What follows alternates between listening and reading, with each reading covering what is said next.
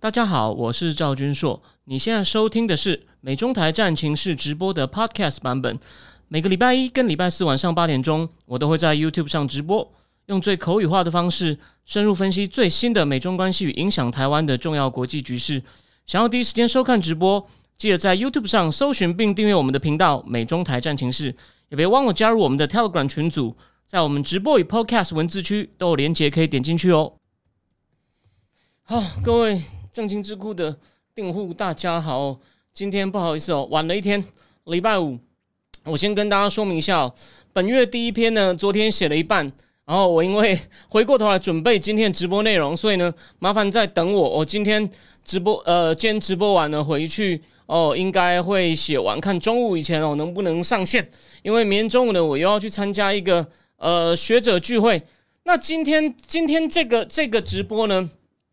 顾朝明这本书哦，它表面上的论点很简单哦，一般人都看得懂，而且他很厉害，用一些非常简单的例子，我就把他的理论架构讲出来。但是哦，它的含义其实相当有意思，而且呢，可以解释现在很多事情，你就会发现哦，当代的经济学理论用了那么多高高深的经济统计啊、数学啊、电脑软体啊，哦，现在可能连 AI 都用上了，可是它始终无法解释几件事情。哦，为什么这个日本？哦，就是我们去年你看，我们正立智库去年第一次介绍了顶尖经济学家去研究安倍经济学，为什么不行？我说他们找不到原因。我去年还跟大家道歉，现在不用道歉了。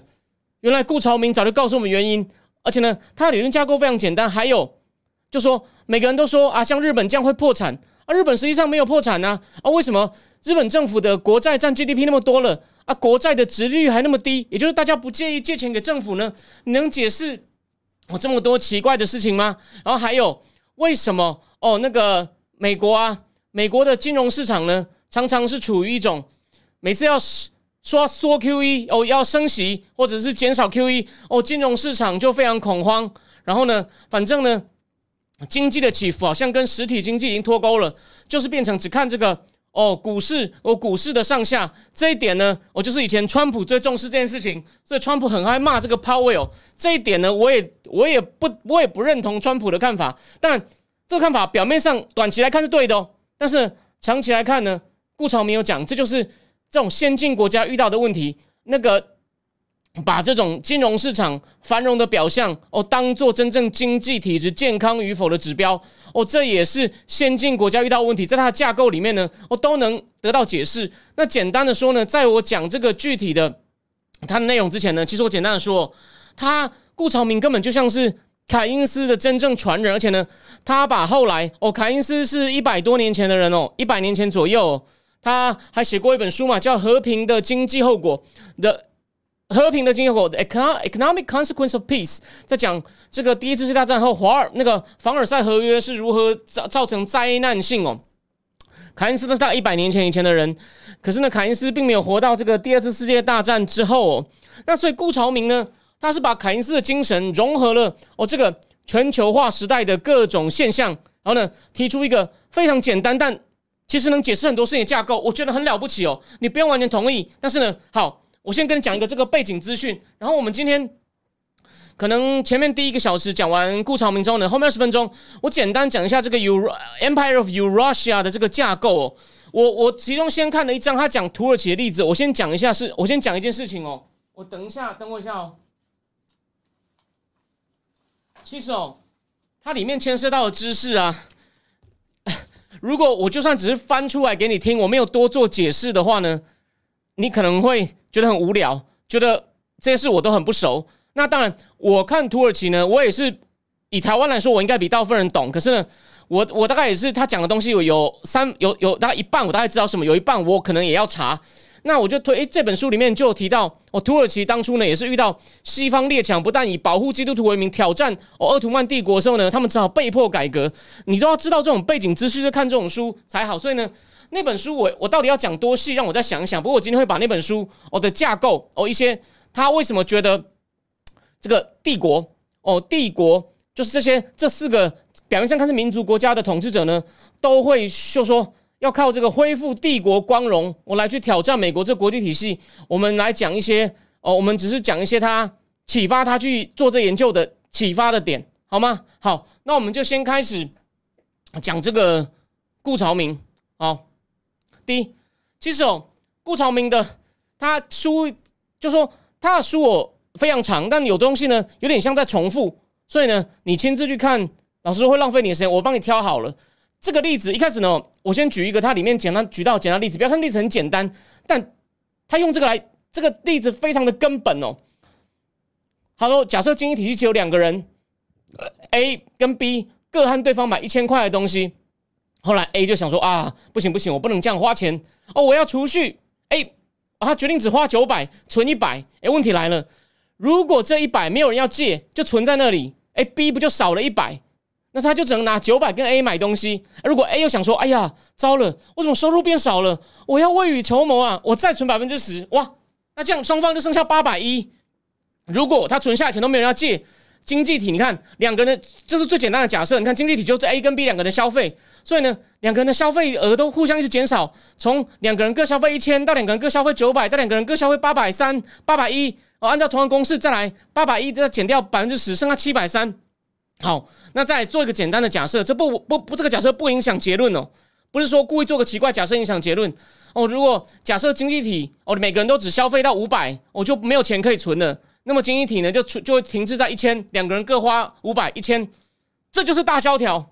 你看他用这么简单的例子告诉你，美国大萧条当年 GDP 啊，那时候还叫 GNP，那时候还没有 GDP 的概念。GNP 哦，美国呢基本上是掉了百分之四十六哦，一九二九年多恐怖啊！好，那再来就回来个大问题了。那 A 为什么刚刚会那个例子能成立呢？因为你存下来的钱没有人借。那什么情况下没有人借呢？第一。第一个是没有良好的投资机会能偿还贷款，这个呢其实跟后来全球化世界有关系。我先讲，我今天可能这部分只能简单提一点哦。我考虑哦，我我先我说我考虑哦，下礼拜一晚上再来一次少见的一炮双响。我正常直播完以后呢，会再开一个讲四四十分钟左右，把顾朝明那个为什么没有好的投资机会，就是先进国家因为全球化哦，产业外移，所以好的投资机会都在海外了。这个东西呢。我可能下礼拜一再仔细讲哦，反正就是没有足够好的投资机会能偿还贷款，或者是企业觉得它海外投资比在国内投资好哦，这个呢，这个是很大的原因，就经济为什么存款会没有人借哦，存款会没有人借，这是一个，就是这是它的理论重心哦。那第二第二种情况是什么呢？修复资产负债表，所以不借钱，只靠现金流去应付支出，这个呢，英文叫 balance sheet recession，也就是呢。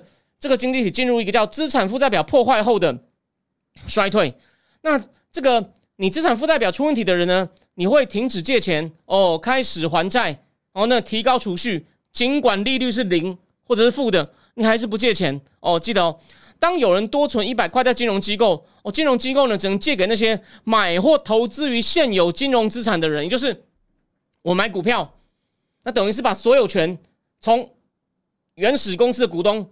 转到我手上来而已，这个呢，对经济体呢，其实好啦，就说可能你可以说是证券行的人提供一些服务，那服务呢，他抽一点手续费而已。可是呢，这个金融资产它只是转手哦，他赚一点服务手续费而已，他并没有生产出什么实质的东西哦，这个是虚的。也就是习近平现在觉得啊，电商或者是这个房地产呢，虚，这个是虚的。他认为我们要搞半导体哦，我们要搞生物科技，我们要搞 AI，我们要搞量子计算哦，这才是实的。那这个我们我只是提醒你一下，这个概念上是一样的。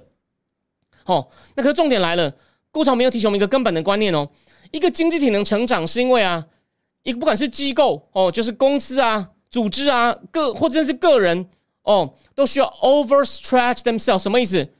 有点像入不敷出是好事啊，你入不敷出才能干嘛？你入不敷出，为什么要出？要投资嘛？要投资，要盖厂房，哦，要雇人，要买，甚至买专利，买一些技术知识，或者做研发。你必须要那怎么样？Overstretch 就是靠借钱，或者是用你的储蓄。哦，很重点就是企业看到有利可图、超过借贷成本的投资机会，就会 Overstretch 去借钱。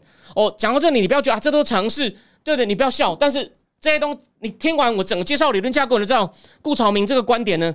表面上简单，真的能解释很多主流经济学用一大堆东西哦。我去年讲那本书，我都把那些他们跑统计的东西都省略了，因为那种时间序列分析我以前没学过。可能他们跑跑统计的结果只是证明，比如说这两个时期哦，有些结构不一样，可为什么不一样？不知道，而反而顾长明的理论能够提供我们很强力的线索，应该很可能就是答案。所以哦，不是说你会那些看起来很高明的数理方法哦，你就真的比较懂世事。OK，这个是很重要的东西哦。但我不是全盘否定它，我只是说必要的时候呢，哦，我也想用，可是它很多时候不是必要的。好，再来。如果私部门的，就是 private sector，大部分的人都在 overstretch 哦，借钱哦，不管是投资或者是借钱消费哦，收入大家收入就会上升。可是呢，经济学其实是第二次世界大战后才蓬勃发展的学科，经济学家根本就没有考虑到哦，二次大战后呢，到到开始这种，因为它是二次大战后才发展学科嘛。我刚刚说前面大萧条是二次大战前哦，一九二九年。好，那它发展的黄金时期呢，就是全球化的时代，啊，不对，还不是全球化时代，是慢慢一步一步全球化，一步一步扩散。我一开始各国是在国内自己发展，各国国内都有很多很好的投资机会，然后呢，都很好投资机会，然后呢，也有一些技术进步，所以呢，工人的薪资都稳定成长，工人薪资稳定成长，消费者就变多，所以厂商呢，哦，也就持续的。不管是削减成本或推出新产品，也就是从都需要投资，所以根本就不用担心借款人不够。哦，那不过呢，在这个二次大战之前呢，一九二九年大萧条哦所造成的这个资产负债表崩盘哦，还好后来发生什么事呢？是在是由大量在战争期间政府的采购哦，罗斯还有就是说补上美国，美国那时候生产了多少军舰飞机啊？那数据很恐怖，虽然我现在没有记。那另外一个因素是战争期间的科技进步哦。但这对在经济学模型来说，这种科技进步叫做外生的哦，这不是模型内能解释的。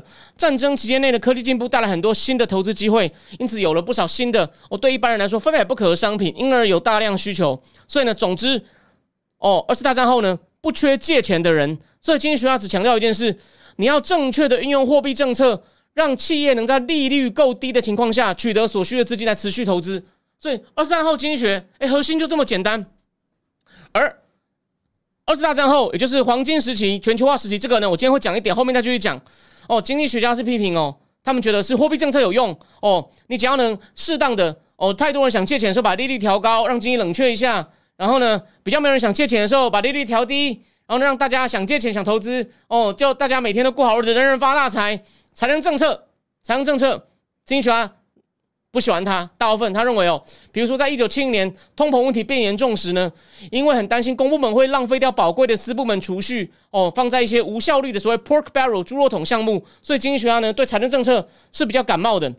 好，那再来，可是问题来了，他们没有考虑到是什么资产负债表带来的衰退，什么意思？我们现在一样再举个例子，一个人花一百万美金买房，哦，一年后涨到一百二十万了，如果他是全部拿现金去买，哦，一年后。他把它卖掉就赚到二十趴，但想换个角度哦，如果是一个只拿百分之十当头期款的人，剩下用贷款的人，他就是拿出十万，哎，去获利了二十万，看起来，但当然他还要付出房贷的利息。如果假设他那九十万的贷款利息是百分之五，那这个人呢就赚掉他赚到二十万的房价差额，付出四万五千块的利息，也就是呢，他第一年之后呢。他等于呢，他资产上就多了十五万五千，他就等于赚了十万五千。他拿出十万来，哦，就赚到他账面上的资产负债表上，哎，就是有十五万，等于是多了十五万五千。所以他这一年在资产负债表上看，他的收益呢，就是一百五十五趴，哎，十五万五千除以十万嘛。那这种千亿能得到一百五十五的报酬率呢，就让很多人在泡沫期间，就是房价在上涨的这种泡沫期间呢，哦，那时候大家都在买房，房价上涨，加大他的杠杆式的金融操作，可能又去买。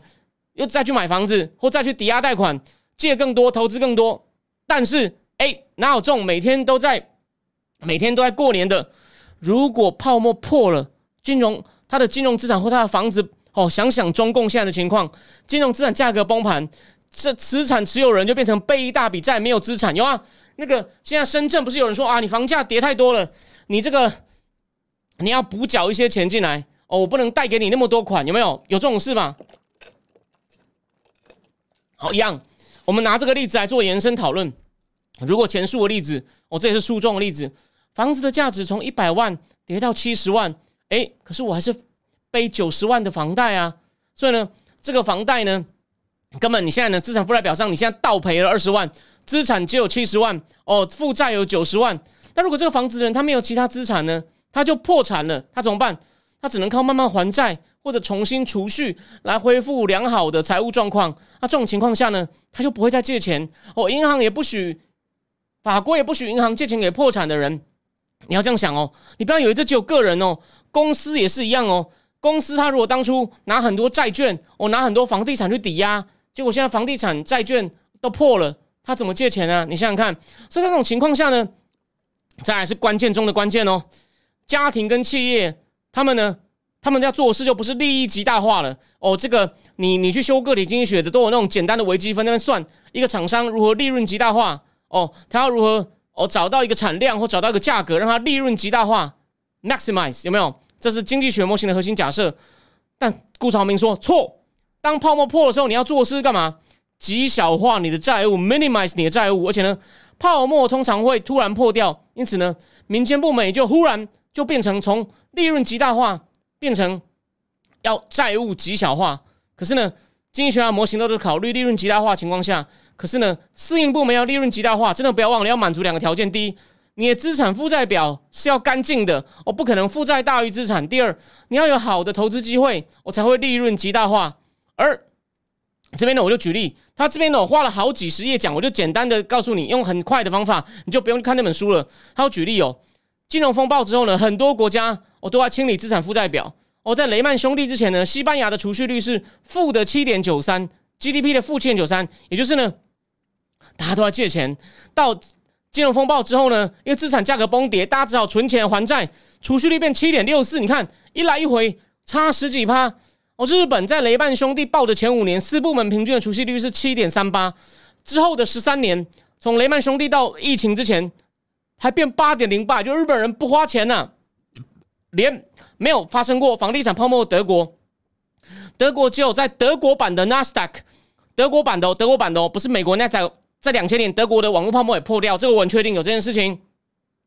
哦，在那德国呢，它虽然它没有房地产泡沫，在雷曼之前，它的储蓄率呢是八点三，之后是六点四一，所以德国人还是储蓄太多啊。哦，然后呢，而且呢，他还要求其他各国也要这样，叫希腊一直要紧缩，所以希腊呢越弄越惨，这个是大问题。我们最后面会讲一下。哦因此，重点就是，当有够多的人和实体在进行去杠杆化，也就是呢还债。哦，减轻负债的时候呢，私部门就会出现多余的储蓄，没有人要借。哦，那此时呢，就算是还占经济体多数，就说资产负债表干净，没有这个问题的机构的机构，还是占经济体多数的，它的收入呢，会跟整个经济体一起缩水。哦，有没有看到？这是个理论的情况。可是呢，主流经济学模型是假设很多人要借款，因此他们对于经济成长跟通膨的预测都失灵。哦，你不要以为这是。顾朝明在酸人哦，我们他就来举实际的例子，那真的是打脸哦。当初黑田东彦上任，跟他的副总裁盐盐田龟久男哦，伊瓦达上伊瓦达上，他们在二零一三二零一三年刚开始要安倍三支箭要发的时候呢，认为两年内通膨就回到二。盐田龟久男还很自信的说，两年内达不到百分之二，他就辞职。结果呢，大家后来发生什么事都知道了，主管没有达，根本就没有达到目标，而且呢。你虽然利率变成负的，还有天文数字般的量化宽松都没有用哦，很所以顾朝明告诉你原因了，修就是没有人要借钱，日本人就是没有人要借钱哦。当然，那个日本那时候的资产负债表梦仓已经修复完了，这但是那种心理阴影，这部分原因解释是部分心理阴影还在。第二，缺乏好的投资机会，我缺乏好的投资机会，我可能下礼拜一呢再做补充说明。我们先今天先讲泡沫破掉还有修理负债资产表的不景气。它的哦，从经从它的经济含义，这真的很重要。虽然简单，但是呢，你要一你要多你要听我仔细讲完以后，你当做你的思考架构。所以呢，其实哦，很多企业呢，它为了其实哦，其实有些企业它为了防止破产，都尽量不负债。他就举哦，日本有些公司都有好几百年的历史，很多这种老字号都在京都或名古屋。他说，你去从历史上看来啊，这些公司都不借钱，就算借钱呢，也是尽快还债，因为他们呢。哦，就很怕，因为被债务拖垮，而就破产。哦，顾朝明还讲到一点经济史哦，他举例，在工业革命以前，长期的经济成长呢，就非常的平，非常平，就稍微一点点。然后呢，到工业革命以后，才像指数一样冲上来。OK，那当然，在工业革命之前，偶尔会有一些大权在握的统治者会从民间借贷，我来造纪念碑。泰姬玛哈陵有没有？长城有没有？或者是修水利？诶，清大清大历史所就有一个老师专门研究中国历史上哦如何去修水利，这就是一种公共建设哦，或者进行一些社会基建工程，大运河有没有？那这种所谓凯因斯讲的节俭的矛盾，就是因为节俭反而让整个经济体衰退呢，就会暂时打破。可是呢，那是例外。在工业革命之前呢，真正成长的方法是干嘛？扩张领土，国家要经济成长，所以啊。当时殖民主义跟帝国主义呢，有其经济上的依据，有没有？经济就是说，帝国主义跟你不要以为他们只是贪婪哦，那是有一些在前工业革命的环境里面呢，那是有一点，那是有一定的道理的。哦经济上，从经济学的哦经济活动的原理来看呢，是说得通的。好，那再来我们要讲的就是顾朝明，这时候呢就亮出一个图，这个图非常重要，在书他后来在书中呢反复回到这个图，我们让大家，我们先让大家看一下这个图哦。等一下哦。你看这个图，他说：“这就是传统经济学，传统经济学永远都有很多人要借贷，那永远都有很多人要借钱，那愿意放款拿钱出来借的人，有时候很多，有时候很少，可是永远都不用担心没有人来借钱。”他说：“错，我们要处理的是。”有另外一半的中国经济学，你们不讲，我顾朝明来讲，我凯因斯，我顾朝明就是凯因斯附身啊，我来讲，没有人要借钱，有两种情况：第一，没有人要借，虽然很多人愿意借，但没有人要借，这是第，这是比如说，这就是说的资产负债表引发的衰退。另外一种，没有人要借，也没有人拿钱出来借，哦，然后类似像大疫情，疫情发生的情况，哦，所以呢，好。那也因为这样呢，哦，政府川普跟拜登就连续丢钱，可是那时候又发生哦，又发生另外一个特别情况是，全球化本来运作的还算不错，断掉了，所以呢，供需同时断掉，然后又放太多火上，你你这时候发钱等于是火上加油，哦，火上加油，钱就像油，那火呢就是等于断断供、断封城、封城。只经济活动断掉就已经有火了，这把火等于烧掉经济活动。你你发钱等于浇油，所以呢，本来哦长期都是低通膨哦低利率，那是全球化时代啊。那因为封城把全球化的链断弄断了，所以才会这样哦。所以我今天提醒你说，它的架构哦不就说看起来好像跟现在你看到情况违背，但是呢逻辑我把它的如何用它的架构去看待，虽然这是它架构之外的问题，但是并没有什么。违反或者说它架构的错的是呢，那是个不一样的问题。因为疫情本来就是个很特别的情况，那就是一种外生的。好，我们继续，你注意看哦，这真的很重要哦。它的强调就要强调，我们遇到三四的状况怎么办？我会把这个图呢，我会把这个图留着一下，等一下再把它拉掉哦。我我要解释哦，反正传统经济学就考虑到借款人都够多哦，就是那贷款人愿意贷款的人都够多，那借款人有可能多，有可能少。哦，那借款人多的话呢，利率就不会太高；借款人少，利率就会比较高。哦，但是呢，第三跟第四就是两种情况没有考虑到的。OK，那它第二种哦，那刚刚你看到图面上第二种呢，就是所谓的那个很多人要贷款，可是呢，愿意借的人不多，所以呢，比如说央行把利率拉很高去控制通膨，那一两年之后达到目标之后呢，诶，就会开始降息，经济体就会回到情况一，哦，大家就愿意。大家就愿意开始借钱了，因为银行的利率不够高了。那另外一种从一变成二，是因为银行的坏账太多哦，所以银行不愿意借钱。银行坏账太多，比如说，如果存款准备率是呃百分之，反正不，比如说银行它的它只要百分之八，它比如说可以做十二倍的杠杆，那么它只要百分之八的存款变成坏账，它就没有钱了，因为收不回来了。它就会出问题，它就必须要收紧，或者呢，官方监管太严，太多规定，银行无法放款，结果就会变成实际利率远高于官方利率。它就是在谈论一种具体的情况。那第三到第四种，刚刚你看图上的第三、第四，就是主流经济学没有考虑到的另外一半的总体经济学。当没有人要借钱的时候，重点来了，货币政策就没有用了，你降息也没有用，这时候只能靠政府的财政政策来补足这个漏洞，然后再来说说了嘛。他就他自己讲嘛，第一个有这个概念的是凯因斯。好，等一下我先把这图弄掉。所以我说他是凯因斯的传人，可是呢，真的是呃，各位没有没有那么简单。他说，凯因斯当初呢，虽然有发现到问题，可他还是受到一些传统的观念束缚，所以呢，他还是认为私部门永远在极大化利润，所以呢，他凯因斯创造了一些奇奇怪怪、没有什么用的理论来说明为什么需求在三零年代忽然哦大幅萎缩。好，比如说凯因斯又说，当时一定有一个资金的边际效率降低的情况，资金使用的边际效率的情况，所以大家对资金就没有需求，或者是人忽然变得很想持有现金。顾长明说：“No No No，凯因斯你不需要这些奇奇怪怪的假东西呢，来来支撑你的理论。”他说：“从这些讲一次讲讲的怪理由，从九零年代日本的经验看来呢，都是私部门在极小化他的债务而已。所以呢，哦，我要持有我我要持有现金哦，我要持有现金。”那西方在二零零八年以后一样，所以他说凯因斯的那个 L M 曲线哦，还有什么货币需求函数啊，都是没有用的概念。也就是说，你总你你你去看那个郭婉容那个总体经济学课本都白读了，那些是没有用的。你看不需要任何数学，我们用一些推理就可以掌握情况。他说凯因斯还创造了一个动物精神来解释他无法解释的现象，就是他说。其实，有动物精神只指一般人为了避免破产，一下从利润极大化变成债务极小化。动物精神就是大家忽然好像羊一样，集体冲向某个方向，好像看起来在自杀。他说没有没有，那其实是理性的，并没有什么不理性。你看，他等于是把继承凯因斯还发扬光大，还青出于蓝，还胜于蓝。哦，好，所以我们这边再回到刚刚那个例子哦，你看，所以他有随时用很简单的例子来告诉你经济体系怎么运作，这就是高手，用很简单的东西讲很复杂的东西。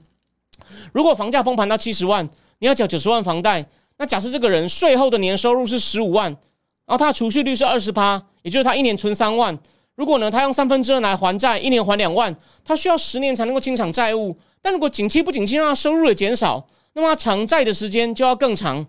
而这种资产负债表破裂引发的不景气，一个很麻烦的地方就是。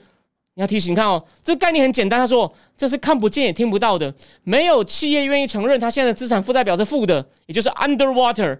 而资产负债表企业有问题的企业还分两种，一种是有现金流的，一种是没有现金流的。没有现金流的呢，拜拜，破产，请律师来结束。有现金流的就用现金流还债，于是借贷会大幅减少。储蓄会大幅增加，哦，还债被当作是一种储蓄，而借钱给这些企业的银行呢，也会假装没看到，因为他们想他这样才能够等到你慢慢把债还完呢。所以呢，而且呢，泡沫破掉后呢，损承受很多损失的人也不会大声讲，为什么呢？也不是我现在不借钱呢？为什么？因为他不承认自己贪婪跟犯错。所以啊，当有现金流的人都要假装一切很好，经济学家就要花点功夫才能够知道什么事。看到没有？这听起来都像尝试。但被顾朝明结合起来就不一样。他提醒你，你要发现情况原来是这样，没有那么简单呐。因为大家都都不会告诉你，企业又不会把他的财务报表拿出来给你看，所以你要从一些总体资料去推断个体在发生什么事。这就像有点像张五常讲的，你走过一条街要发生什么事。当然，顾朝明不是用走过一条街，他是在野吞经济研究所有够多数据让他去判断。所以顾顾朝明是看了很多图表以后呢，然后可能再去对照跟人家访谈。哦，他推断出来发生什么事？OK，他说他是用现金流向的资料 （flow found） 的资料看出来啊，原来是这样。好，我们就来举一个，就举日本的例子。他再来就举日本例子，日本的泡沫破掉损失财富占 GDP 的比例大概是美国大萧条的三倍。美国是四十六，还说日本损失了一年多的 GDP。哦，当日本央行发现日本在八五到九零年九零有泡沫的时候呢？把短期利率拉到百分之八，想压制泡沫，而当时的通膨才百分之三哦，也就是呢八减三，他把实质利率拉到五，就跟美国今天很像了，有没有？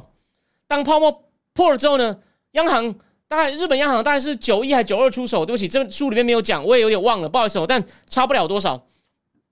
央行在九五年又把利率从八降到零，哎，照传统经济学理论就没事啦，结果呢？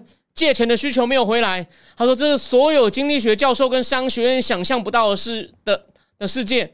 在泡沫经济时期，日本的企业部门的借贷达到在一九九一年达到 GDP 的十一点二，就是金额相当于 GDP 的十一点二。但二零零四年，企业部门的财务盈余达到 GDP 的百分之十，你有没有看到多恐怖啊？不敢借钱，都在那边存钱，节俭的矛盾出来。你看这么简单的东西。你不用修过经济学，你用推理就知道啊！一九九九年之后，家庭跟企业都是净储蓄者哦。其实他说，我这边补充一点，他有一个比较长的说明，我今天简单讲成几句话。他说，一个经济体系里面有有五个部门嘛，这个家庭、企业、政府，但企业还可以分两种：金融跟金融跟非金融的，还有出口，就这五个部门。然后他就把金融跟非金融全部弄成合看成成个企业部门。反正在两千二零零零二之后，企业部门变成日本经济中最大储蓄者。虽然利率是负的，你看利率是负的也不借，利率已经够低了。哦，利率利率已经利率够低了，然后又一几乎是零啊，又一一点通膨的话，那利率就利率就负的没有用哦。到今年呢，我觉得泡沫破掉第三十年，日本的企业的储蓄还是高达 GDP 的四点三。那我讲了详细原因，我可能有一部分留到下礼拜一再讲。那其中一部分就是，哎，其实你泡沫破掉，你会怕，你以后会不敢那么轻易的借钱。在大萧条的时候，已经事后的研究发现，真的他们就是有一代的人不太敢借钱。然后反正呢。他讲完日本以后呢，他举了西方各国例子来证明差不多。这个我就跳过，因为我觉得，就说我举一大堆数据呢，其实是讲出来的是一个呃同样的同样的图像哦。好，再来，反正呢，在没有人借钱之下呢，货币政策就变第一个受害者。货币政策无用，你要记得，这真的很重要。这是为什么？货币政策弄上弄下，只会造成金融市场随着货币政策起起伏伏。但金融市场再提醒你一次哦，某种程度上是对的哦。只是所有权的转移，那些金融资产，它对实体经济没有帮助，所以习近平现在要脱实向虚，也不是说完全没有道理。但是这个这个跟我们今天不直接相关。以后我们战情是，我下礼拜一来讲这个。我今天不是金融时报有个有个例子吗？七月中共的借贷数据难看到恐怖哦，司马中原来了。好，我们下礼拜一再讲。好，那反正重点就是呢，我如果你觉得我现在这边的这个东西讲的还不错的话呢。你欢迎你哦，考虑去成为正经地库的订户，你愿意订一年或订一个月哦，都非常的感激。那如果你想知道剩下哦，顾朝明还讲了什么，他举出更多非常精彩的数据，告诉你量化宽松基本上都没有用的话呢，欢迎你考虑，不管是美国、日本，我都欢迎欢迎你考虑成为订户。还有帝国如何影响间的，为什么那么多帝国？继承帝国的民族国家都在跟美国打对台，中、俄、伊朗、土耳其，欢迎你考虑定好。我们继续。